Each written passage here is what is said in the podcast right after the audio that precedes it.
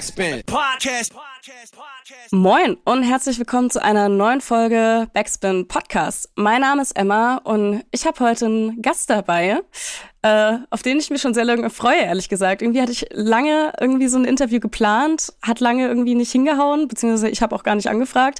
Jetzt ist er hier. Hexer, herzlich willkommen. Moin, schön, dass ich hier sein darf. Äh, ich hoffe, dir geht's gut, Emma. Ja, mir geht's, mir geht's okay auf jeden Fall. Ich hoffe, dir geht's nice, gut. Schön. Ja, sehr gut auch, ja. Im Sommer fängt ja an, es wird wärmer, der ist immer schön. Voll, ey, gestern war richtig schönes Wetter hier in Leipzig. Man muss ja sagen, äh, wir sind beide LeipzigerInnen.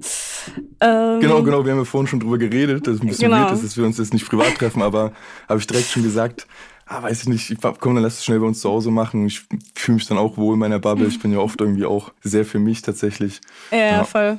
Vielleicht das nächste Mal dann. Ähm, vi- vielleicht Safe. ja zum, zum Album-Release oder so. Genau, Oh Gott, ich sorry. sozialisiere mich jetzt wieder über den Sommer. Ich war ja auch bei mir in meinem Zimmer eingeschlossen sozusagen. Mhm. Genau. Ähm, oh Gott, sorry, meine Stimme ist gerade komisch.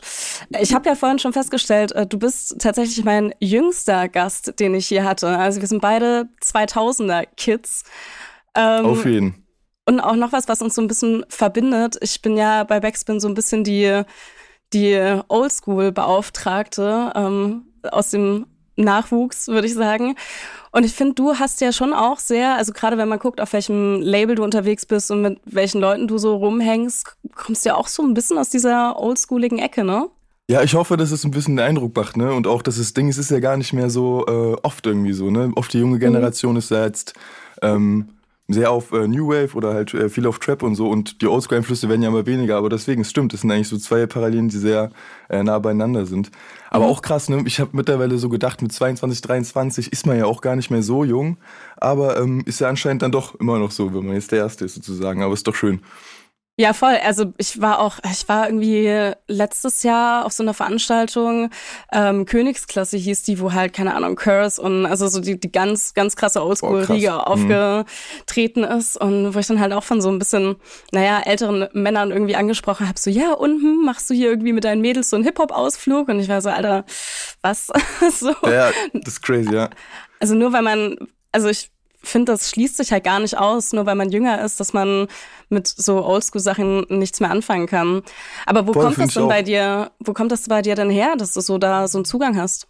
Boah, ich glaube, das kam bei mir echt auch ähm, noch durch dieses Battle-Rap-Ding, muss ich sagen. Ich bin ja so ein Battle-Rap-Kind, das heißt, ich habe in dieser Zeit angefangen, wo diese Video-Battles vor allem auch groß waren. Also Rapper Mittwoch war da natürlich auch äh, immer noch eine große Sache, aber das kam dann noch mal ein bisschen später mit Capital Bra und so, als das so gehypt war. Das heißt, ich habe dieses äh, Julians Blog, dieses VBT, was ja damals so in war mit 14, mit meinen Freunden tot gefeiert. Und ich finde, da ist ja immer alles auch gerade im Nachhinein auch sehr oldschoolig von den Beats noch gewesen. 2014 hat es ja auch gerade noch entwickelt. Ähm, und ja, auch relativ skill-lastig irgendwie alles. Also von der Reimtechnik und dass man halt gut float und diese typischen Rapper-Regeln irgendwie, die ich ja auch eher mit der Oldschool ähm, Richtung irgendwie verbinde. Und ich glaube, daher kommt das vor allem, dass ich das dann ein bisschen weitergeführt habe, immer halt auf Skill und irgendwie dieses Handwerk auch ähm, Wert zu legen. Und dadurch hat man natürlich dann auch, sieht man bestimmte Rapper aus der alten Riege quasi auch ganz anders, weil du die auch ganz anders hörst. Du hörst dann eben nicht nur, weiß ich nicht, sag ich jetzt mal, Kollega ist da vielleicht gar nicht richtig oldschool, aber sag ich mal, Kollega hörst du halt nicht nur so einen komischen äh, Pimp-Rapper, der irgendwie da über irgendwelche Frauen und so redet, sondern du hörst natürlich raus, dass der da gerade irgendwie zwölfsilbig reimt und da irgendwie einen krassen Spit macht und so. Und ich glaube, da habe ich dann vielleicht auch ein bisschen zu den Zugang noch mehr als vielleicht andere in meinem Alter, eben durch dieses Battle-Rap, ne? Genau. Ja, ich würde sagen, wir, wir reden später auf jeden Fall nochmal über deinen ganzen Werdegang. Ähm, jetzt wollte ich erstmal über dich, äh, über den Song Generation Z reden, weil ich fand den mega spannend, mir den anzuhören. Ähm, weil, wie gesagt, wir sind ja beide 2000 geboren. Kannst, kannst du mit dem Begriff was anfangen? Also fühlst du dich da so richtig zugehörig? Weil ich fand es immer so schwierig irgendwie. Genau, genau. Ähm, ich nämlich auch. Ähm, und ich habe dann auch kurz danach, als ich den Song geschrieben habe, noch einen besseren Begriff gefunden. Ähm, ich fühle mich aber, glaube ich, trotzdem der Generation Z mehr angetun. Und zwar, es gibt den Begriff Sillennials. Das ist dann quasi Ah. nicht die Millennials und nicht die Generation Z, sondern die Sillennials. Ähm, und da sagen halt viele, dass es noch eine ganz wichtige Zwischengeneration ist, die noch sehr besonders ist. Aber ähm, gibt's ist halt nicht offiziell. Ne? Generation Z sagen dann halt Leute quasi, ist dann wirklich die, die schon mit 8, 9 mit einem digitalen Smartphone aufgewachsen sind. Und die Millennials sind die, die es wirklich erst mit 16, 17 kennengelernt haben. Mhm. Und wir sind ja genau die, die so mit 8, 9 hatte ich erst mein Nintendo DS. Das war der erste mhm. Touchscreen, aber noch ganz leicht. Dann gab es 2010, also mit 10 alles eigentlich perfekt. Wir sind gut da reingewachsen. Mit 10 gab es dann, weiß ich nicht, dieses iPod-Ding. Ich weiß nicht, das war das erste mhm. Touch-Ding. Ich hatte, das, ich hatte dann, iPod Nano damals. Das war genau, iPod, iPod Nano. Und dann gab's Hype, ja das war krass, aber dann irgendwann noch nur mit dem Touch, wo du dann schon die Spiele mhm. spielen konntest. Und dann gab es irgendwann das erste iPhone, wo dieser Touch verbunden wurde mit dem Internet-Feature, was du ja überall hattest. Und das war dann mit 12, 13 und dann, oder mit 12. Mit 12 dann hat man die ersten Billig-Handys mit schlechten, mit wenig Internet bekommen, aber schon mhm. Touch. Und dann mit 14, 15 das richtig gute Handy. Und wir sind da halt ein bisschen mehr reingewachsen als noch die Generation Z vielleicht, das stimmt schon. Ähm, aber trotzdem fühle ich mich irgendwie mehr damit verbunden. Fällt mir gerade jetzt auf. Also das ist wirklich so Leute, die jetzt drei, vier Jahre älter sind als ich, mhm. haben irgendwie sind weniger meinem Kosmos als die, die jetzt vier Jahre jünger sind als ich, wie zum Beispiel meine Schwester irgendwie dann doch. Ich, also ich merke es jetzt langsam, wie ich mich dann doch mehr zur Generation Z irgendwie hingezogen fühle oder mich mehr damit verbinden kann sozusagen. Ah, witzig. Ja, siehst du, bei mir ist immer genau andersrum. Ich kann mit, äh, mit jüngeren Leuten tendenziell eher weniger anfangen als mit äh, Leuten, die irgendwie 20 Jahre älter sind als ich. Ähm, aber ja, crazy. Ja, da merkt man auch, entwickelt sich. Es ist auch immer schwierig, wie man ne, durch Generationen irgendwas festlegt oder irgendwie äh, versucht mhm. zu vereinfachen und zu pauschalisieren. Ne? Mhm. Aber voll. Was ja auch so ein, so ein Thema von so äh, Generation Z ist, ist auf jeden Fall ein bisschen dieses Lost sein und gerade auch was so ein bisschen die Zukunfts- und Zukunftspläne angeht. Ne? Ich habe gehört, du hast mal äh, Audio Engineering studiert. Hast du das fertig studiert oder hast Ich, ich wollte es anfangen. Ich habe es nicht mehr angefangen so, tatsächlich. Ah, okay. Das habe ich mal im Interview gesagt, dass der Plan war, dass ich dann wahrscheinlich irgendwie im Herbst oder so das ähm, mache. Aber ich habe es ähm, tatsächlich nie angefangen. Ich glaube, weil dann auch Corona kam. Ich glaube, dieser Plan mhm. war noch so kurz vor Corona. Und dann hat irgendwie Corona angefangen. Dann war irgendwie sowieso klar, okay, jetzt ist sowieso jeder zu Hause, jetzt irgendwie ein Studium anzufangen macht ja auch jetzt nicht so Sinn. Ne? Man fängt das Studium an, um eben jeden Tag irgendwo hinzugehen an einen Ort und auch mit Leuten Kontakt zu haben. Weil mhm. den Rest bringe ich mir ja zu Hause bei irgendwie, den ich brauche. Mhm. Genau, und jetzt habe ich bis jetzt alles äh, mit Rap irgendwie gemacht. Äh, ja, hatte, hatte jetzt ein bisschen Glück, dass es jetzt dieses Jahr ein bisschen, bisschen äh, besser lief. Äh, aber ja, ist sehr, ja, also bis jetzt habe ich gedacht, mache ich jetzt erstmal, konzentriere ich mich nur darauf weiter. Mhm. Aber ja. hast du dann so einen Plan B? Nee, habe ich wirklich nicht. Das ist äh, bei mir, das kann ich mir auch gar nicht vorstellen. Ne? Also es ist, ähm, ja, ich, ich denke da auch manchmal drüber nach, was wäre jetzt, äh, hätte das nicht so geklappt, ich hätte da halt sehr viel Glück, äh, auch vom Timing her, dass, weiß ich nicht, 2019 halt Eule direkt kam und äh, alles Mögliche.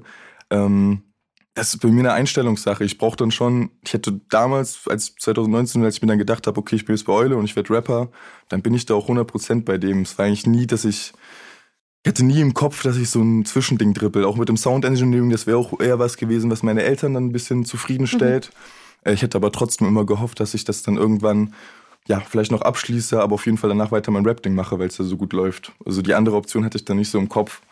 Ähm, mhm. Ähm, aber es gibt ja trotzdem, ich mache mir da nicht so Druck, es gibt ja immer einen Plan B. Selbst wenn es jetzt äh, gar nicht studieren ist, sondern man kann ja auch im, mittlerweile in der Musikindustrie vielleicht Plan B irgendwie noch sich versuchen, woanders zu probieren. Ähm, und man kann auch einfach arbeiten. Also ich bin ja immer sehr frei. Hauptsache, ich kann meine Kunst machen, muss ich sagen. Mhm. Ja, ich glaube, bei vielen ist es auch ganz gut, wenn man halt alles auf eine Karte setzt, sodass man nicht nebenher noch abgelenkt ist. Und ähm, also man merkt es halt schon, dass wenn man wirklich zu 100 Prozent dahinter steht, dass es dann auch meistens ganz gut funktioniert. Was es ja bei dir tut. Genau, voll. Und auch bei Generation Z, weil ich da ja sage, nochmal vielleicht um ein Thema zu spannen, das ist mhm. ja, also erstmal danke natürlich auch, aber ähm, um es nochmal weiterzuführen, ähm, ich schreibe ja auch manchmal immer für andere, also ich, manchmal nehme ich auch eine Beobachtersicht ein. Das heißt, bei Generation Z, weil du meintest, dass es da so klingt, als wäre ich sehr lost, ich fühle mich eigentlich teilweise sehr angekommen und weiß schon im Vergleich zu anderen in meinem Alter, glaube ich, mehr dass ich das machen will. Ich glaube, viele andere wissen eben nicht, mit 22 können die sagen, ich habe zwar keinen Plan B, aber ich mache das so. Ich glaube, viele sind da halt noch viel unsicherer und ich bin da relativ sicherer, aber habe eben sehr viele Leute in meinem Umfeld, wo ich das Gefühl habe, die sind äh, sehr unsicher. Gerade weil die auch mit mir interagieren und dann ja auch irgendwie, ich, von vielen Homies kriege ich gerade Prop-Sticker, du hast alles richtig gemacht und so. Und natürlich, im Vergleich wirkt das für die manchmal langweilig, dass die gerade noch ihre Ausbildung fertig machen, aber sage ich immer, Dicker, sei froh, Mann, du bist mhm. da auf jeden Fall auf der sicheren Seite so.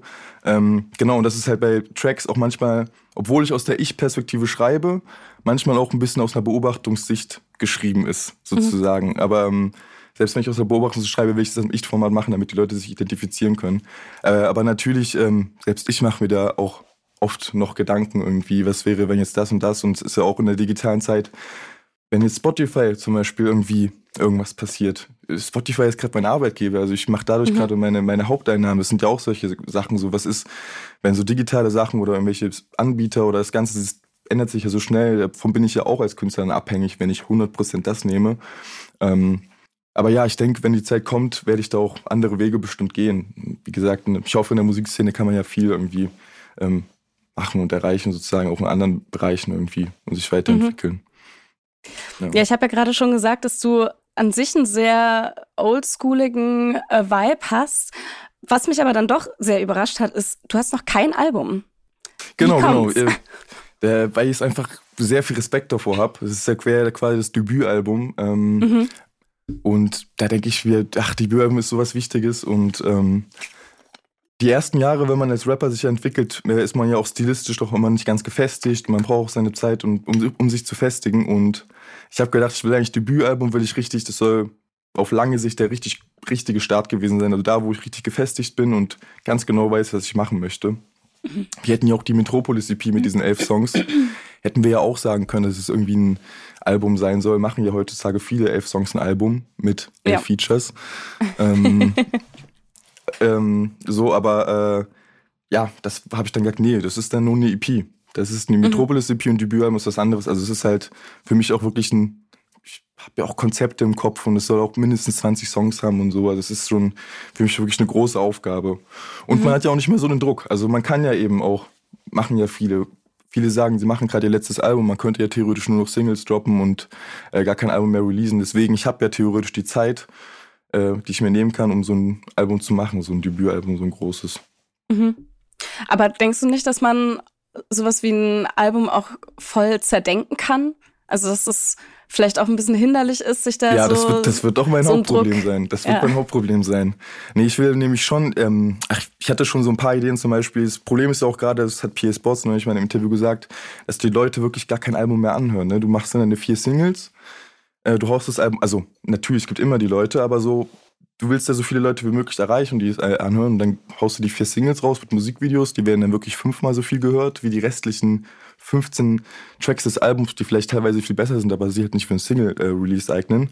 Mhm. Da habe ich halt Ideen wie zum Beispiel ein Kapitel zu releasen. Alle zwei Wochen release ich nicht Single, aber dann kommen immer drei Tracks dazu noch. Und dann ist das ein Kapitel, dann hören sich die Leute alle vier Songs an und dann release ich quasi über acht Wochen diese vier Kapitel und das sind insgesamt 20 Songs und es gibt ein, irgendwie ein Konzept und so.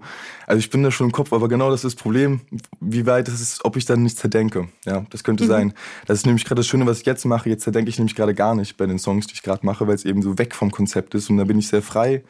Ähm, aber ich mag das auch, Sachen zu zerdenken, muss ich sagen. Ähm, und wenn es dann nicht ganz klappt, dann klappt es halt nicht und dann beim nächsten Mal sozusagen. Mhm. Ja. Du releast ja auch unfassbar viel, habe ich das Gefühl. Also ich sehe das immer in meinem Release-Radar, ja. keine Ahnung, also Minimum einmal im Monat, wenn nicht sogar öfter, ist da auf jeden Fall ein Song von dir drin. Also, genau, wir machen gerade alle zwei Wochen diesen Single-Grind. Ähm, mhm. Ich habe es also seit äh, November 2021, sind jetzt bei Single 25, kommt es diesen Freitag. Ähm, Genau, da habe ich mich einfach äh, komplett frei gemacht. Das war dann damals nach der Selbsttherapie-EP. Das war nämlich auch so ein großes Konzeptding. Das hat sich auch mhm. lange aufgebaut und war auch im Nachhinein sehr, sehr anstrengend, muss ich sagen. Auch sehr viel zerdacht. Ähm, war das eben schön, dann habe ich einfach angefangen, meine, meine, einfach nur Songs zu releasen, einfach mal, einfach nur Songs releasen, ohne jetzt irgendwie eine EP dazu zu verknüpfen oder irgendwie wieder versuchen, irgendwas auch zu verkaufen oder so. Einfach nur raushauen. Ähm, ja, und das hat dann irgendwie ganz gut geklappt und dann habe ich das halt so weitergezogen und ähm, über das letzte Jahr halt dann so einfach weitergemacht tatsächlich. Und es fühlt sich halt auch sehr gut an, weil es halt wirklich sehr, ähm, sehr frei ist. Ich kann wirklich machen, was ich will. Es sind auch oft sehr kurze Songs, muss ich sagen, zum Beispiel. Ähm, weil eben für mich oft, oft beim Rap-Part, der zweite Part, ähm, ist schwieriger, dauert länger. Und ich habe mir einfach gedacht, okay, wenn das jetzt nur reicht mit Hook, Part, Hook, ein Part reicht, Dicker, dann nehme ich einfach die Zeit und pick einen neuen Beat ähm, und schreibe darauf irgendwie einen neuen Rap-Part. Und ich finde, wenn der Output natürlich dann dafür höher ist, dann haben die Fans ja eigentlich auch gleich viel. Ist doch für die Fans Fan genauso cool, ob ich jetzt einen 3-Minuten-Rap habe mit einem Beat habe oder daraus zwei Songs mache mit zwei unterschiedlichen Beats. Mhm. Ich finde es halt immer schwierig, wenn ein Rapper plötzlich ihr großes Album ankündigen was dann aber irgendwie elf Songs hat und jeder Song irgendwie zwei Minuten lang ist und mehr nicht. Das geht mhm. ja nicht, aber es ist immer so ein, wenn du aber jetzt wirklich viel raushaust und das sind auch alles so ein bisschen Soundskizzenmäßig gemeint, es ist alles nicht so, ja, eben nicht so durchdacht, wie es dann wieder beim Album vielleicht werden soll oder ähm, wie es auch bei der Selbsttherapie-EP war. Mhm. Ja. Ja, spannend auf jeden Fall. Ähm, du bist ja, also wir hatten ja schon gesagt, du bist ja hier in Leipzig. Gab es für dich jemals die Option, nach Berlin zu gehen? Weil es ist ja schon in Leipzig ein bisschen schwieriger. Also es gibt hier, also es gibt hier eine Szene. Ne? Es ist nicht so, wie als gibt es mhm. hier gar keine Szene, aber die ist ja sehr ähm, undergroundig, würde ich jetzt mal so vorsichtig genau, genau. formulieren. Ich, ich sage immer, die sind immer alle noch in ihren Cyphern. Die sind in ihren Mittwoch-Cyphern, ja. habe ich das Gefühl, immer noch in Leipzig. Dienstag. Ja, Dienstag, ja. Dienstag, Omat, Shoutouts. Ja, genau, auf jeden Fall. Ähm, was ja auch schön ist, und das, eigentlich finde ich das auch gut. Ähm, nee, Berlin ist mir äh, zu groß. Weil meine Mutter hatte auch damals einen Albtraum, da habe ich auch wirklich, die hatte damals einen sehr krassen Traum, Woche schon mal wieder. Äh, da war ich auch noch kein Rapper, deswegen ist es so krass. Und da hat sie mich gesucht, ihren Sohn in Leipzig, äh, in Berlin, und hat mich mhm. dann irgendwo in einer dunklen U-Bahn zwischen einem großen Typen mit dunklem Mantel und Goldketten hat sie mich rausgeholt. Das war 2012. Hat sie mich aus Berlin, aus der U-Bahn, aus diesem Typ mit Goldketten. Also mhm. ist auch verrückt. Da habe ich noch nicht gerappt. Das heißt, das, ja, deswegen, ich halte von Berlin Abstand tatsächlich. Ähm, man kann natürlich immer trotzdem, das ist ja das Schöne, eineinhalb Stunden ist man dort quasi ähm, mhm. mit dem Zug. Mm, aber ich glaube, es ist einfach, das, was ich so höre, es ist so einnehmend und so groß und Viele sagen ja, man fühlt sich in Berlin ein, aber gleichzeitig klingt es dann für mich irgendwie so, als wäre es ja eher einschränkend fürs Individuum, wenn du einer unter so vielen bist. Ich bin mir da immer unsicher, was ist das jetzt? Ich muss aber auch sagen, als ich auf Tour war, da waren wir auf 30 Städte ähm, am, im Januar und ähm, Berlin war so die Stadt, wo ich mich am ehesten wie zu Hause gefühlt habe. Also ich sehe schon, vom, wie die Leute sich kleiden und vom Stil und auch die Leute, die ich so kenne in Leipzig, ich bin ja auch da eher in, in einer bestimmten Szene, eher so im Osten halt aktiv, so eine Reutnitz, ähm, früher Südvorstadt, äh, manchmal auch Konnewitz, sehe ich auf jeden Fall viele Parallelen irgendwie. Und da habe ich mich dann auch wieder so ein bisschen mehr zu Hause gefühlt in Berlin. Ähm, aber deswegen kann ich auch in Leipzig bleiben, weil da habe ich ein bisschen mhm. mehr Freiraum, ist ein bisschen schöner und wenn ich in Berlin irgendwie arbeiten möchte, kann ich da ja irgendwie hinfahren, so. Voll. Ja, Voll, also mir geht's da ehrlich gesagt ähnlich. Ich hoffe auch, dass ich hier niemals weg muss, wenn es geht. Aber bist du in Leipzig geboren? Also bist du richtig ursprünglich Genau, genau, Leipziger? richtiger Leipziger. Richtig schade, auf meinem Pass steht Zwenkau, aber meine Mutter wollte unbedingt äh, eine Klinik, so eine besondere Bioklinik außerhalb von Leipzig nehmen. Und dann sind wir dann irgendwie noch eine Stunde aus Leipzig rausgetuggert, also meine Mutter. Mhm. Ähm, wegen den Flaschen aufpassen. Ähm, Genau, deswegen steht Zwankau auf dem Pass, aber Ur-Leipziger, genau, also immer schon Leipzig. Mm, Zwankau okay. ist halt wirklich so ein, ist ja so ein Vorort, irgendwie 20 Minuten raus aus Leipzig, ja. genau. Ja, trifft man halt äh, ganz, ganz selten. Ne? Also ich muss sagen, ich bin, ich bin zugezogener. Ich habe am Anfang, am Anfang Flunkyball gesagt. Ähm, ich hoffe, du brichst jetzt das Interview nicht ab. An der ist Stelle. nicht schlimm. nein, nein, das ist, ja, ist doch nur, ist ja auch ein Spaß.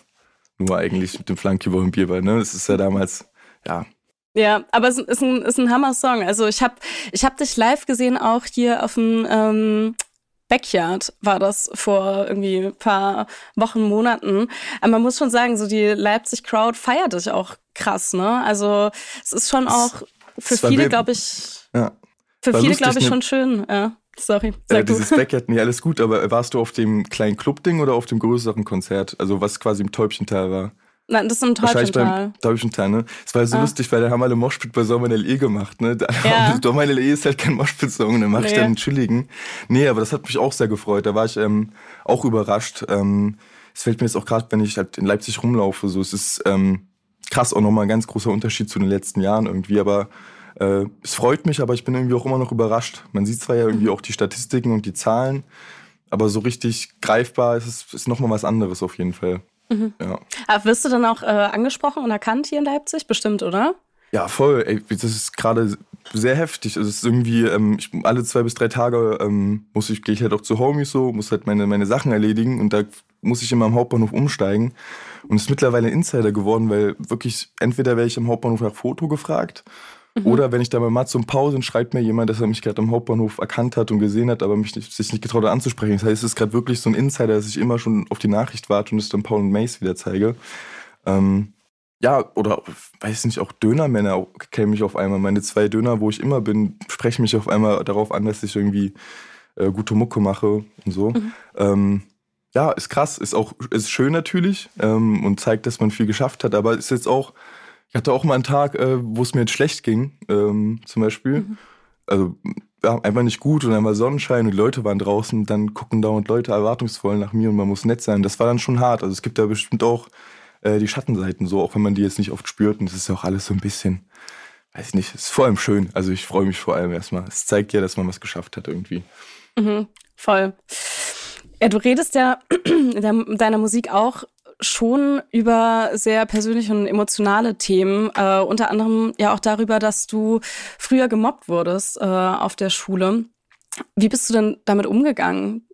Ja, das ist immer, also hm, es war ja gar nicht so in der Schule unbedingt, sondern eher in diesem äh, Internat Tomana Chor. Mhm.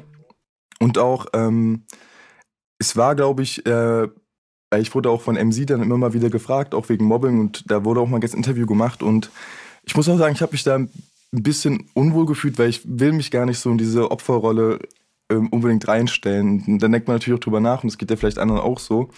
Ähm, aber das war auf jeden Fall nicht so, dieses, ich hör, weil ich höre jetzt immer andere Mobbingfälle, gerade in der Zeitung, und da muss ich sagen, das war auf jeden Fall trotzdem im Internat nicht so. Ich wurde zum Beispiel jetzt nie wegen meiner Kleidung oder so gemobbt, was es ja auch mhm. in anderen Schulen gibt.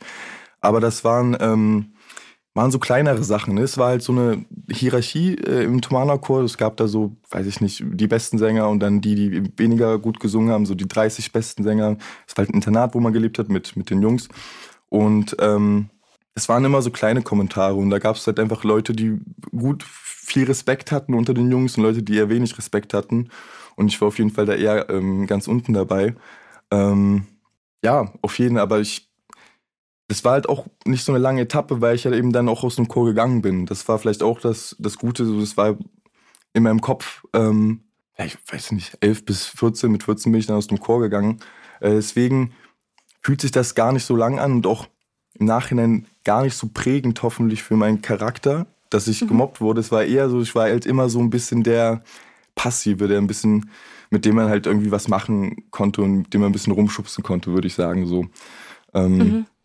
Ich muss aber auch sagen, viele Sachen, ähm, die mir dann Leute, äh, Homies erzählen heute, irgendwie, keine Ahnung, wie ich da im, ich, anscheinend lag ich da im Kreis und wurde anscheinend irgendwie mit äh, Schuhanziehern geschlagen. Und das weiß ich gar nicht mehr. So, und, aber auf Joke-mäßig. Das ist immer so schwierig, aber so, und dann höre ich das wieder und denke mir, okay, krass. Dann habe ich ja vielleicht doch nicht so übertrieben, weil man macht sich dann immer natürlich, wenn man so einen Track auch raushaut, Leute reden auch ein, entschuldigen sich auch und so, macht man sich die Gang, habe ich das richtig im Kopf, habe ich nicht doch irgendwie übertrieben? Und dann höre ich aber wieder, okay, so eine Situation, das habe ich ja anscheinend dann vergessen oder ausgeblendet. Ähm, aber ja, im Endeffekt, ja, also es war auf jeden Fall jetzt nicht die leichteste oder schönste Zeit, es war auch prägend, aber ähm, ja, ich mag es irgendwie, mich nicht immer so als Opfer zu sterilisieren, mhm. gerade im Nachhinein. Ich glaube, das ist auch das Schwierige. Ich glaube, deswegen reden wahrscheinlich auch nicht so viele darüber so gerne. Ähm, ja, auf jeden, weil man ich habe es ja auch umgedreht, hoffentlich durch, durch andere Sachen irgendwie. Mhm. Dadurch, genau. Irgendwie ich durch glaub, die Musik. Ja, ich glaube, es hilft halt auch vielen, wenn man so darüber redet, weil also ich hatte mir halt auch das Interview durchgelesen, fand das ähm, so lustig, dass du ja gesagt hast, du hast äh, das total vergessen, weil lustigerweise kam bei mir durch, dadurch, dass ich dieses Interview durchgelesen habe, ähm, kam bei mir auch sowas hoch, was ich auch total vergessen hatte, ähm, wo ich dann auch erstmal drüber nachgedacht habe, weil ich auch nie sagen würde, so ich wurde wirklich in der Schule gemobbt oder sowas. Es gab halt so ein paar Monate nur, wo es bei mir halt dann aber eher Cybermobbing war. Also es war gar nicht in der Schule, ja. sondern halt schon so, wo man dann halt auch wirklich merkt, so, ne, den, dieser Generation, wo wir sind, ähm, so sechste, siebte Klasse, zwölfjährige Mädels, ganz schwierig einfach. Kinder sind auch manchmal echt böse Voll. und meinen das nicht so. Ähm, und ich glaube, das ist halt auch echt nochmal eine, eine ganz neue Herausforderung jetzt, weil man sieht es halt nicht so. Also gerade, weißt du, Lehrkräfte können, die sehen das ja nicht, was danach, nach der Schule im WhatsApp-Chat irgendwie passiert. Also, ich, ja. Voll, voll. Ist auf jeden Fall auch, schwierig. Ja, und Cybermobbing ist auch äh, teilweise, also nicht härter, man kann es ja immer nicht so vergleichen, aber ähm, weiß nicht, wenn dir jetzt jemand irgendwas ins Gesicht sagt, irgendeine Beleidigung, dann hast du alles, siehst du, der Mensch, der dir der das gerade gesagt hat, siehst du das so und du weißt ganz genau, wie er es gemeint hat und dann ist das so und es ist hart und es verletzt dich. Ich finde aber teilweise, wenn du dann so zehn Kommentare oder so liest äh, im Netz, die das Gleiche sagen, dann siehst du nicht die Leute. Das heißt, du kannst ja noch viel mehr zusammenspinnen, dass das die perfekt gut aussehende Menschen sind, die dich gerade beleidigen oder auch viel mehr noch zusammenspinnen, wie er das dir gerade gesagt hat und wie er es dir geschrieben hat, was dann natürlich oft, wenn es dir gerade nicht gut geht, Worst Case ist. Und du malst dir dann teilweise den Kommentar noch, noch schlimmer, als er schon ist, aus. Vielleicht sogar, wenn es digital übertragen ist, als wenn es dir ins Gesicht gesagt wird, absurderweise. Weil viele sagen sogar, ne, Cybermobbing ist immer nicht ganz so hart wie das echte. Ich würde sogar teilweise sagen, Cybermobbing kann manchen Belangen sogar noch mehr wehtun, weil es eben noch so viel Raum zur Deutung lässt, sozusagen, mhm. ähm, für, die, für das Opfer sozusagen. Ja. Mhm. Ja, und auch die Anonymität, die man halt im, im Netz hat. Ne? Also bei mir war es auch so, es wurde halt ein, ein Bild von mir rumgeschickt, wo irgendwie drauf stand, Emma ein Stück Scheiße oder irgendwie sowas. Mhm. Und ich wusste aber gar nicht, woher dieses Bild ursprünglich kommt. Also ja, ich, ich, kannte hart. die Quelle nicht und ich wusste nur so, okay. Und also klar, manche haben es mir geschickt und waren so, hä, what the fuck, was ist das so? Woher kommt das? Und ich wusste halt selber nicht. Manche haben das geteilt und halt sich drüber lustig gemacht. Ähm, bis ich Jahre später irgendwie rausgefunden habe, dass es eine, eine Freundin mehr oder weniger war, ähm, die das erstellt und rumgeschickt hat. Ach, krass die sich auch sehr, sehr krass dafür entschuldigt hat im Nachhinein. Ähm, ja. Aber so, ich finde, das ist so ein bisschen das Problem an der Digitalität Digitalität ist ein Wort? Weiß ja, bestimmt Digitalisierung, ja, ja, voll. ja. Ach, geht bestimmt. Kann man machen. Nee, ja, ähm, das Anonyme, ne? Mhm. Ja, Aber du hast ja auch einen, auch einen Track drüber äh, hier ähm, auf deiner ersten EP auch, wo du so ein bisschen über dieses Netzthema redest. Ach, meinst du KI? KI oder ähm, Oder, ach, digitale Detektiv. Digitale Detektive, ja. Ich bin gerade nicht ja, auf, den, genau. auf den Songtitel gekommen, ja. Ja, ähm, genau, weil es gibt so zwei Töpfe und Digital Detektiv, da geht es so ein bisschen auch, ähm, damals hatte ich so Facebook und Google im Kopf, halt diese Daten an sich. Ähm, genau, und KI halt zum Beispiel eher dann, ja, äh, diese künstliche Intelligenz-Ding. Genau, aber da ähm, ging es auch ein bisschen darum. Ähm, ja, voll. Ich fand es halt auch zum Beispiel Tourabschluss, um nochmal ähm, da kurz drüber reden, das war mhm. auch krass. Ich höre natürlich oft von Leuten, gerade bei Maske und bei Selbsttherapie, dass es dem weitergeholfen hat. Tourabschluss kommen zwei Jungs zu mir, die sagen, ey Bro, Maske und so hat mich voll berührt, hat uns voll weitergeholfen. Ich bin danach äh, zu den Jungs, die ich damals äh, gemobbt habe und habe mich entschuldigt. Ich habe bei einem Check geheult. Das war auch krass. Dann äh, war eben nicht mal wie immer, äh, wie sonst so mäßig, dass Leute, die halt auch äh, in der Opferrolle standen, in der Opferposition, sondern es war mal jemand, der Täter war und der sich danach dadurch bei jemandem entschuldigt hat, wo er das vor zehn Jahren gemacht hat. Es war auch krass. Also es war auch für mich nochmal eine Bestätigung, dass es auf jeden Fall gut war, das aufzuschreiben und darüber zu reden. Ähm, ja, weil es dann echt äh, wirklich Auswirkungen irgendwie auch hat. Mhm. Ja, voll, das ist das, was ich, was ich vorhin meinte. Es ist klar, vielleicht manchmal schwierig ist, ist über sowas zu reden. Und ähm, aber ich, ja, ich glaube, es hilft vielen auf jeden Fall. Aber du hast ja gerade schon ähm, gesagt, du warst beim Thomanerchor. Ich will jetzt das Thema auch gar nicht äh, groß und breit austreten, weil ich glaube, inzwischen, das, das ist gefühlt immer das, was ich über dich lese, so direkt das erste, so, ja, Rapper, der früher im Thomanerchor war. Ich glaube, irgendwann nervt's auch wahrscheinlich, oder? Ja, nein, vor allem, äh, ich, ich höre es immer mehr von Homies, ach Dicker, das, das wirkt so privilegiert, mach das doch mal aus deiner Bio raus. Ähm, was ja auch irgendwie stimmt, es war, war in irgendeiner Form eine privilegierte Zeit, aber gleichzeitig, ähm, also man ist, das Schöne war im Thomanerchor ist, man eben sind auch sozial schwache Familien dort äh, reingekommen quasi und sind dadurch dann überhaupt äh, auf die Thomasschule gekommen. Und meine Familie war da, war eine Familie davon. Also wir waren wahrscheinlich die sozial Schwächsten äh, auf dieser Schule und auch in diesem Chor. Deswegen ist es dann manchmal immer, äh, genau, eben schade, weil ich, also das habe ich das Gefühl, wenn die Leute sowas lesen, dann denkt man immer direkt, okay, das ist äh, privilegierter ähm, ähm, Weißer, irgendwie der reich aufgewachsen ist, was halt eben bei mir eigentlich nicht so zutrifft. Ich hatte da nie mhm. so, konnte mich nie so richtig zuordnen. Ähm, aber nee, genau, also, also kein Ding, spricht das auf jeden Fall an. ja, was, was ich mich halt gefragt habe, welche Verbindung hast du denn jetzt heute noch zu klassischer Musik? Ist es was, was bei dir noch eine Rolle spielt irgendwie oder gar nicht mehr? Ähm, oh, ich habe mich erst gestern darüber unterhalten. Ich habe die letzten Jahre mich ähm, nicht viel damit beschäftigt, davor halt immer sehr intensiv. Ähm, das war aber irgendwie bei vielen Sachen so im Chor. Also ich habe im Chor damals auch Klavier gespielt. Das habe ich dann, als ich aus dem Chor mit 14 raus bin, aufgehört. Ähm, weil es halt immer, ich habe es nur auf Druck gelernt, immer Klavier. Es war immer nur für Prüfungen. Ähm, und dann war ich aber noch im Schulchor. Ähm, bis zum Abi und habe auch noch ähm, Musikleistungskurs gemacht. Das heißt, da habe ich mich auch noch sehr viel damit beschäftigt. Da musste man halt diese ganzen klassischen Barock- und Romantikstücke analysieren und so und halt ich musstest du halt sagen, warum das jetzt Romantik ist oder warum das jetzt ein Barockstück ist und ein Klassikstück. Ähm, und danach habe ich damit auch erstmal aufgehört, aber auch, glaube ich, durch Rap eben, weil Rap da für mich neu war und eben nicht das, was ich jetzt schon so seit ich sechs bin irgendwie mache, weil mit dieser Musik habe ich mich irgendwie dann seit der Einschulung beschäftigt. Ähm, merke aber jetzt langsam, dass ich es vermisse und ich eigentlich mir vorgenommen habe, die nächsten Jahre vielleicht wieder in den Chor zu gehen ähm, oder auch mal wieder anzufangen, Klavier zu spielen. Ähm, aber man hat immer noch ein bisschen Kontakt, weil die ganzen Freunde kenne ich natürlich. Das heißt zum mhm. Beispiel der Tim, der macht gerade Opernsängerausbildung. Das heißt, ähm, da hört man halt immer, was der gerade für Stücke übt und was der singt. Ähm, äh, oder Friedemann, der macht jetzt äh, Musiklehrer.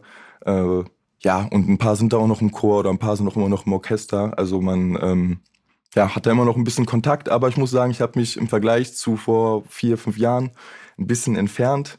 Ähm, weil ich glaube ich auch Abstand brauchte, weil ich das eben alles sich so vermischt hat damals mit Leistungsdruck und mit Schule und äh, Ausbildung und so. Mhm. Und ich weiß, ich feiere eigentlich die Musik auch so, muss das aber dann für mich nochmal neu finden irgendwie. Ja. Aber würdest du sagen, dass dir so diese klassische Ausbildung jetzt auch als Rapper weiterhilft im Vergleich zu, keine Ahnung, anderen Leuten, die halt nicht so einen Background haben?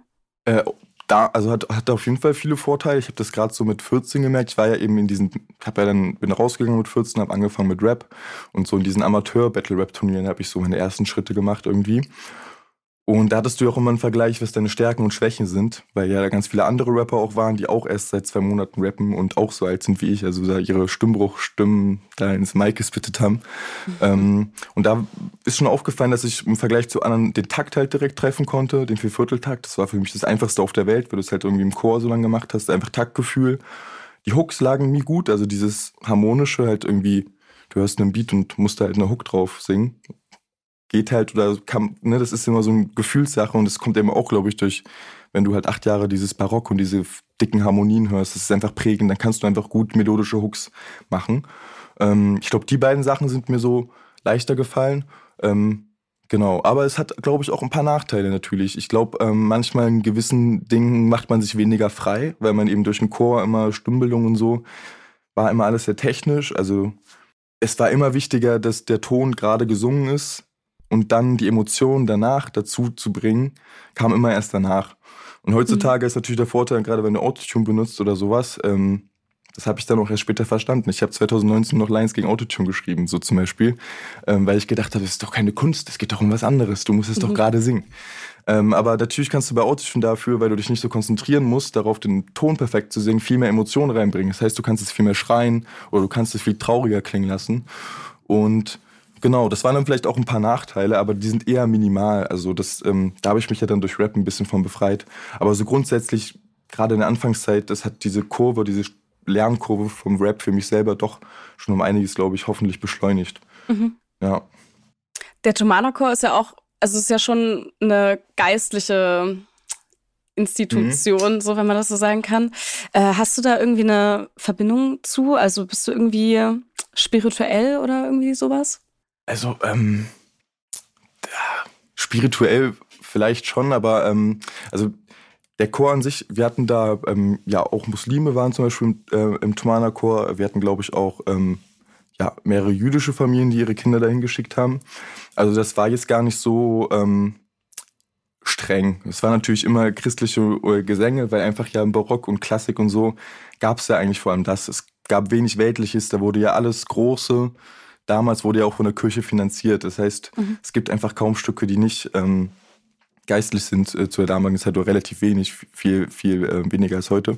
Ähm, ja, genau. Und man hatte schon auch einen Zutritt, also man war jeden Freitag und Samstag ja in der Motette in der Kirche und jeden zweiten Sonntag auch im Gottesdienst. Ähm, und im Nachhinein, ich war auch immer neulich wieder in der Kirche im Auftritt von Tomana Chor, es ist auch alles sehr beruhigend, aber ich glaube, wir haben es irgendwie alle nicht so aufs Geistliche mal bezogen. Es war eher, ist immer das Musikalische gewesen. Ich glaube, für mich, wenn ich ehrlich bin, ist es eher dann das Gewölbe, was den Chor nochmal hallen lässt in der Kirche. Ähm, ja, und dieses Beruhigende dann trotzdem, dieses Hochgebaute sozusagen, also eher dieses, alles, was so musikalisch damit verbunden ist äh, mhm. im Kopf. Ähm, aber ich mache mir trotzdem, ich bin selber zum Beispiel katholisch äh, eigentlich, wo meine Eltern, ich war aber auch lange nicht mehr in der Kirche. Ähm, mache mir da aber trotzdem mal viele Gedanken, was jetzt ähm, Gott sein könnte, äh, oder bedeuten könnte, aber es ist auf jeden Fall für mich jetzt nicht so ein alter weißer Mann, sondern es ist eher, ich versuche das manchmal alles so mit Metaphern zu sehen und eher zu gucken, wo sind in den Religionen die Gemeinsamkeiten, ob das nicht doch vielleicht alles einen Ursprung hat mäßig. So in die Richtung denke ich, äh, beschäftige ich mich manchmal damit, aber großartig gläubig christlich bin ich jetzt eigentlich, glaube ich, nicht. Und ja, bin ich jetzt auch nicht mehr oder weniger geworden durch den Thomaner-Chor. Ich glaube, es hat da nicht viel Einfluss. Wir hatten auch viele Atheisten übrigens äh, im Chor, mhm. aber da gab es ja, es gab keinen Unterschied. Ja. Mhm.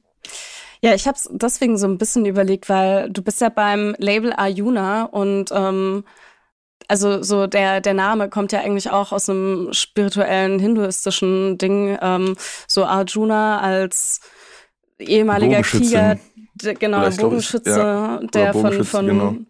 von Krishna dann ja quasi so ein bisschen ähm, belehrt wurde und auf den Pfad äh, des Spirituellen geführt wurde, wenn ich das so alles jetzt richtig, ähm, richtig im Kopf habe. Das ist weird, ne? Wenn man sich durchliest, ist es manchmal ein bisschen schwer zu verstehen. Ähm, ich ja. also ich habe es auch noch, äh, Eule hat ja damals den Namen erfunden. Ähm, ich glaube, Chris und ähm, vielleicht auch Eule beschäftigen sich damit noch mehr. Ähm, ich jetzt tatsächlich weniger. Ähm, Genau, aber selbst da, wenn ich dann, ich habe mich das auch mal durchgelesen, ich versuche das immer alles so, er hat in Metaphern zu sehen, ne? Irgendwie das so größer versuchen, irgendwie zu sehen, was kann man da Großes rausnehmen irgendwie. Mhm. Ja. Ja, also, also gerade äh, Chris bzw. CR7Z, ich weiß nicht, wie, wie spricht man CR7Z oder Chris?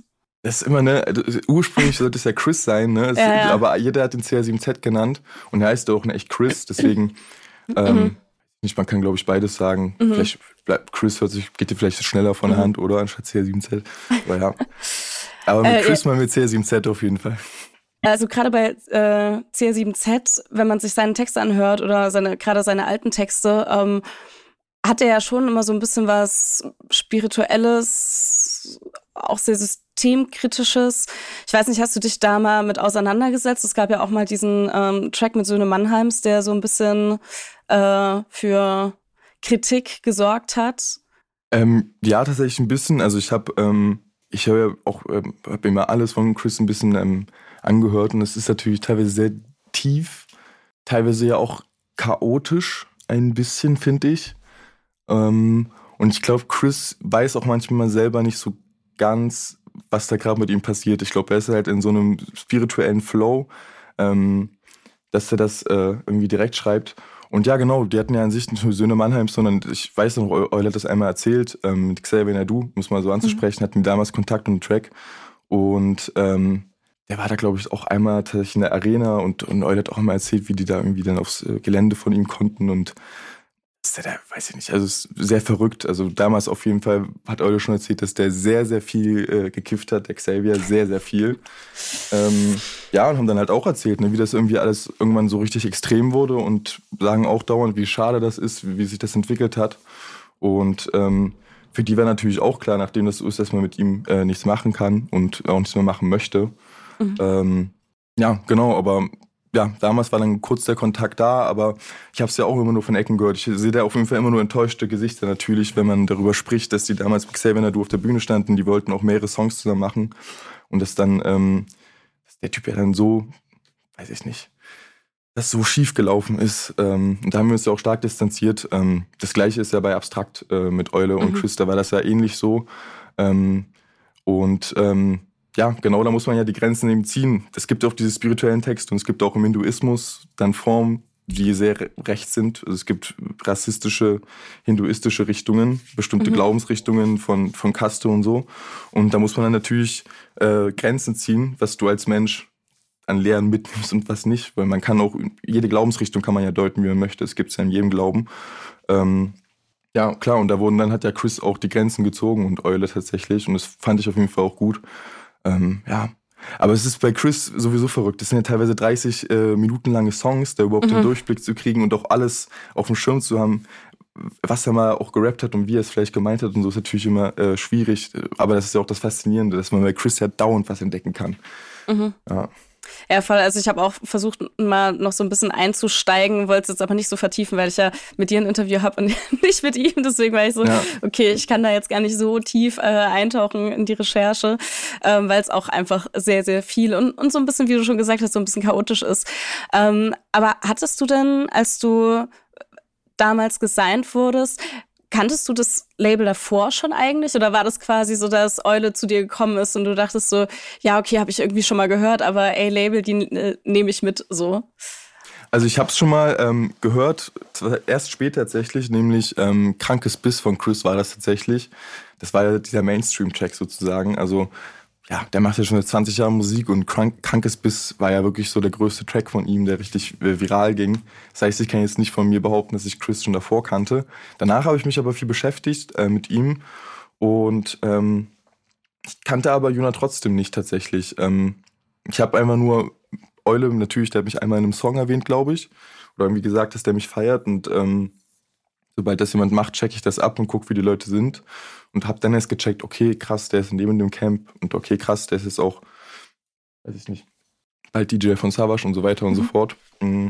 Und hatte dann einfach ein gutes Gefühl, weil so meine, also ich wurde dann von Eule damals eingeladen, halt nach Dresden ähm, zu CR7Z-Konzert 2019 und da hatte ich schon meine EP fertig ähm, einigermaßen, habe das ihm auch zugeschickt und habe auch relativ schnell zugesagt, weil ich halt ein gutes Gefühl hatte, weil meine Hauptangst äh, war immer bei so Labelvertrag, gerade in meinem Battle-Rap-Kopf damals noch, dass das halt so ein schmieriger Typ in Anzug ist, der dann irgendwie seine Prozente möchte und dann nur über Geld redet und ähm, mit der Hip-Hop-Kultur irgendwie wenig zu tun hat. Ähm, und mit sowas wollte ich ja nichts zu tun haben, aber dann kam halt Eude, den ich kennenlerne auf einem CR7Z-Konzert in mhm. Dresden, wo er den DJ macht, richtig sicke Scratches macht und danach mit seinem Hoodie und seinen Joggenhosen und seiner niceen Cap zu mir kommt und sagt, Dicker, ich feiere diese EP, krasse Lines, krasser Skill, lass was krasses zusammen machen. Und ähm, das hat es für mich dann viel einfacher gemacht, weil ich bin dann gedacht, okay, das ist dann, dann wirklich das ist ja einfach dann, warum sollte ich das denn nicht machen? Wenn er mir sagt, er feiert meine Mucke, möchte mich unterstützen. Ich kann ab ähm, da an Musikvideos drehen, wenn ich welche brauche und muss mir nicht Gedanken machen, wie ich die irgendwie finanziere, weil damals wäre selbst ein 100 Euro Video wäre für mich unglaublich viel gewesen. Wie soll ich denn mhm. mit 19, weiß ich nicht, also oder gerade mit 18, das war ja gerade frisch aus dem Abi. Ähm, da sind, geht sowieso nichts. Da bist du dankbar, wenn du deine 5 Euro irgendwie am Tag hast für irgendwas. Ähm, und dann habe ich mir gedacht, ja, warum eigentlich nicht? So, ähm, ähm, ja, und ich glaube, es lag aber echt vor allem darum, weil ich halt wirklich merkte, dass Eule selber Musiker ist, Künstler ist und ähm, ja, sehr viel mit Hip-Hop einfach zu tun hat. Und wie gesagt, auch Chris, also du, du hast doch schon, also du, man merkt ja schon ganz genau, dass es, dass es da um Hip, äh, Rap und Hip-Hop geht, um Skill und Hochwertigkeit und irgendwie nicht ums große Geld unbedingt. Mhm. Und das Voll. fand ich gut. Also es mhm. gibt bestimmt auch Leute, die sagen, äh, nee, wenn es so ein Hip-Hop-DJ ist, will ich nicht. Ich will da jemanden mit Anzug, der irgendwie ein teures Parfüm hat, wo ich dann das Gefühl habe, dass der Geld mit mir macht und so. Äh, das wäre aber für mich ein kompletter Upturn gewesen. Mhm. Aber wie, wie krass war das für dich dann damals, so äh, jung da schon reinzustarten? Du warst ja zum Beispiel auch, äh, standest auch schon mit Cool Savage auf der Bühne so. Ähm, ich schätze mal, das war, war relativ krass, oder? Ja, krass und auch äh, oh, überfordernd, weil immer so, es pass, pass, passiert so viel nebenbei. Also zu der Zeit ist dann auch irgendwann, äh, Ende 2019 ist dann äh, Charlie zum Beispiel weg äh, nach äh, Afrika für ein Jahr. Also eine Beziehung, die sehr lange ist oder sehr lange läuft doch immer noch, ähm, plötzlich nicht mehr da für ein Jahr, Auslandsjahr. Also es kann noch immer so viele Sachen privat dazu, die ja normal sind, zu diesem ähm, Rap-Ding, das, ist, das war alles eigentlich überfordernd tatsächlich. Ich wusste manchmal gar nicht, ähm, wo ich im Kopf sein sollte. Äh, Gerade dann auch zu der Zeit äh, mit Savage, äh, das ist dann noch mal ein Jahr später. Ähm, ja, aber auch ähm, am Anfang schon. Einfach, dass man, weiß ich nicht, das, also vor allem das Hauptglück war halt, dass es äh, genau zu der Zeit war mit Eule, wo äh, meine Eltern halt Druck gemacht haben. Ne? Alle haben jetzt dann, das war, also 2018 habe ich Abi gemacht, Mitte 2018, habe dann ein bisschen gearbeitet. Ähm, ja, und Anfang 2019 kam ja Eule mit diesem Label-Deal und eigentlich ist das die Zeit, wo man sich Plan macht für August, wo du, welche Stadt du gehst, um zu studieren. Und es war halt für mich perfektes Timing, weil ich wusste, okay, genau, jetzt kommt Eule. Geil, ich wusste die ganze Zeit nicht, was ich jetzt mache und eigentlich will ich Rap machen. Okay, krass, ich kann erstmal weiter Rap machen. Und dadurch war mir erstmal klar, okay, ich mache das erstmal weiter. Ähm, und es hat mir vor allem dieses ganze Machen vereinfacht, mich da 100% mhm. auf Rap zu konzentrieren und einfach einfach Gas zu geben, weil, weil auch wirklich mich nichts daran gehindert hat. Und ähm, das hat dann halt auch sehr viel motiviert, einfach, vor allem am Anfang. Ähm, ja, und es gab jetzt auch lange Zeit, äh, erst jetzt langsam überfordert mich das. Lange Zeit war ich in meinem Kämmerchen, gerade durch Corona kriegst du gar nicht so viel mit. Es war ja eigentlich nicht so viel los im Vergleich, dadurch, dass dann auch Corona 2020 war. Ich merke jetzt langsam, wird es langsam hart, weil jetzt alle wollen irgendwas, alle, alle schreiben mir, ich krieg überhaupt, ich krieg's nicht hin zu antworten rechtzeitig und so. Und jetzt langsam, damals war das eigentlich am Anfang gar nicht so überfordernd, ja, wahrscheinlich. Mhm. Sondern eher motivierend einfach. Aber wie bist du denn mit Corona umgegangen? Also war das schon was Frustrierendes für dich? Weil also zum Beispiel auf dem deinem Song Reset sagst du ja zum Beispiel auch, äh, garantierte Quarantäne ist doch das, was ihr Menschen wollt. So, warst du frustriert zu der Zeit? Ähm, ja, ähm, auch eben auch, weil sich da so viel dann auch überlappt hat, frustriert wegen Corona, aber auch ähm, frustriert dann wegen der Trennung. Ähm, ja, es, es war irgendwie, es war halt schade, weil es hat alles äh, so pausiert irgendwie, bevor es richtig losging. Ähm, und dadurch irgendwie hat sich das alles so ein, so ein bisschen eingefahren. Es, es gab halt auch wieder so, es war immer alles so ein, so ein Hoch und Runter. Also es war dann irgendwie so, ich habe mich dann in Corona, habe ich mich an die positiven Sachen gehalten, wie okay, ich mache jetzt Twitch-Livestreams. Da gab es eine Zeit, wo ich Twitch-Livestreamt habe und Live-Konzerte gemacht habe. Ähm, das war dann irgendwie wieder motivierend, aber dann gleichzeitig wieder hast du dich übelst gefangen gefühlt in diesem Zimmer und ähm, dann ging es dir wieder schlecht, weil wieder irgendwas äh, privat äh, irgendwie nicht gut lief. Äh, dann hast du dich aber wieder dran gehalten, weil irgendwie wieder musikalisch was besser lief oder du wieder ein Projekt hattest und dich dann die Kunst gehalten hast. Also es gab einfach, ich glaube, sehr viele Höhen und Tiefen während Corona einfach und ich glaube, diese Kurven äh, gleichen sich hoffentlich langsam, flachen wieder ein bisschen ab, dass ich wieder an sich ein bisschen bisschen mehr meine Mitte finde. So ist irgendwie mein mhm. Gefühl. Ähm, mich hat es aber arbeitstechnisch Corona jetzt gar nicht so eingeschränkt. Es war eher so, das weiß ich noch, teilweise so die, manche, das ist böse gesagt, aber viele konnten ihrer Arbeit nicht nachgehen und waren zu Hause. Und ich habe gedacht, haha, ich bin die ganze Zeit schon zu Hause. Ich gebe jetzt richtig Gas. Ich kann genauso wie immer meine Texte schreiben und genauso wie immer recorden. Ähm, das war dann auch mal ganz motivierend. Ähm, ja, aber halt eine Live-Auftritte war schade, dass es wegfiel zu der Zeit. An sich Kontakte in Leipzig zu schließen, was ja auch. Mhm. Und das fällt mir jetzt auf, das habe ich verlernt ein bisschen. Ich muss jetzt richtig lernen, Kontakte zu schließen. Ich bin immer noch hier nur in meinem Zimmer ähm, und wird dann, ja, genauso wie heute ja eigentlich. So, das hätten uns ja auch treffen können. Das ist ein gutes Beispiel so. Und das, das fällt mir auf, dass ich das jetzt irgendwie dann doch verlernt habe und auf jeden Fall mal besser konnte. Mhm. Ja. Aber bei dir geht's ja jetzt live-mäßig trotzdem, äh, also genau, du warst ja dieses Jahr schon, schon gut unterwegs, ne? du meintest 30 Städte, gehst jetzt aber Ende des Jahres äh, auch nochmal mehr oder weniger, also nicht ganz alleine auf Tour, äh, aber so, so halb. Genau, genau, endlich, äh, finally, ho hoffentlich klappt da alles und dass irgendwie nicht wieder ein neuer Virus kommt oder sowas. Genau, aber ich gehe wahrscheinlich. Ich glaube, jetzt ist langsam vorbei. Ja, ich hoffe. Ich, hoffe ich. Ja, Virus ist für immer vorbei einfach. Nee, aber ja, ja. Ne, wird wahrscheinlich so sein die nächsten Jahre, hoffentlich. Ähm, nee, genau, auf Dezember, äh, Two-Side-Tour nennt sich das Ganze, äh, zusammen mit Sam, der ist auch auf dem Label, der kam, ja, ich glaube zwei Jahre vor mir, also, ähm, ja genau, Chris und Euler haben es ja gegründet, das Label Ayuna, dann kam Sam und dann ich. Ähm, genau, und machen so die erste gemeinsame Solotour quasi. Bis jetzt waren wir immer Support Act ähm, von Chris, mhm. jetzt zum Beispiel im Januar. Ähm, da haben wir beide nur unsere halbe Stunde bekommen, aber wir haben uns das gedacht, wir wollen das mal selber probieren und kriegen da schön unser, äh, haben da schön Zeit, unser Programm ähm, zu performen. Genau, und da freuen wir uns auch sehr drauf. Das wird auch ähm, eine spannende Zeit, denke ich, ne? So die, die erste eigene Tour irgendwie. Ähm, ja, aber da habe ich auch gemerkt, zum Beispiel dieses Auftreten zum Beispiel fällt mir gar nicht so schwer, weil dann habe ich halt immer wieder mein, eher dann das danach, eher dann, wenn wir mit den Leuten reden und weil ich habe ja Bock darauf, aber ich merke dann trotzdem, es ist immer noch, ich muss mich da, es ist immer noch fast mehr energieraubend, nicht energieraubend, sondern energieziehend, vielleicht das bessere mhm. Wort, ähm, dass danach, wenn dann halt so zehn Leute so äh, alle ja nett irgendwas von dir wollen, ähm, ja, aber die Auftritte an sich machen immer mega Bock und ähm, freue ich mich auch sehr drauf. Ja. Mhm. Ja, man kann sich äh, auf jeden Fall, äh, kann man gespannt sein. Mal schauen, ob ich, werde es mir wahrscheinlich auch, ihr seid ja auch in Leipzig, das ist das Gute. Ja, safe. Ach, äh, ach schreib mir einfach, komm, safe Gästeliste, easy, easy. Ja, nice. Sehr nee, sympathisch. Aber, aber bis dahin kommt auf jeden Fall noch einiges an äh, Musik raus. Also du hast ja jetzt gerade schon erzählt von dem äh, alle zwei Wochen eine Single, aber da steht auch noch ein anderes Projekt in den Startlöchern, ne? Genau, wir machen jetzt erstmal diesen Single Grind noch zu Ende, machen die 30 Tracks voll erstmal. Das sind jetzt noch sechs Songs. 14. Juli hoffentlich ist, ist dann quasi das letzte Release. Dann kurz Pause und dann, ähm, genau, habe ich mir ähm, überlegt, will ich erstmal eine kleine EP nochmal machen, die wieder ein bisschen mehr, auch ein kleines Konzept vielleicht hat, also ein bisschen, ja, wieder einen größeren Bogen gespannt wird ähm, mhm. nach diesem Single Release, äh, Single Grand Release. Ähm, genau, ist auch, was richtig geil ist, ähm, viele Rapper geben das ja nicht zu, aber wir haben da auch so eine Förderung bekommen ähm, vom Staat. Das ist übrigens lustig, siehst du ja überall, das macht ja wirklich jeder, also auch siehst du auch bei ja. Louvre oder so. Ähm, was halt geil ist, weil da können wir auf jeden Fall nochmal halt doppelt so viel für Musikvideos ausgeben und so weiter und so fort. Oder auch für Merch. Das heißt, wir versuchen halt ähm, sehr viel dann im Oktober, November ähm, dort ein bisschen zu leveln, auch dieses optische und ja, hat ein bisschen mehr Budget, genau. Mhm. Aber kann ich ja noch nicht zu viel sagen, ich will auch noch nicht zu viel verraten, aber ähm, genau, da kommt auf jeden Fall noch was, bevor dann die Tour losgeht. Ja, nice. Ja.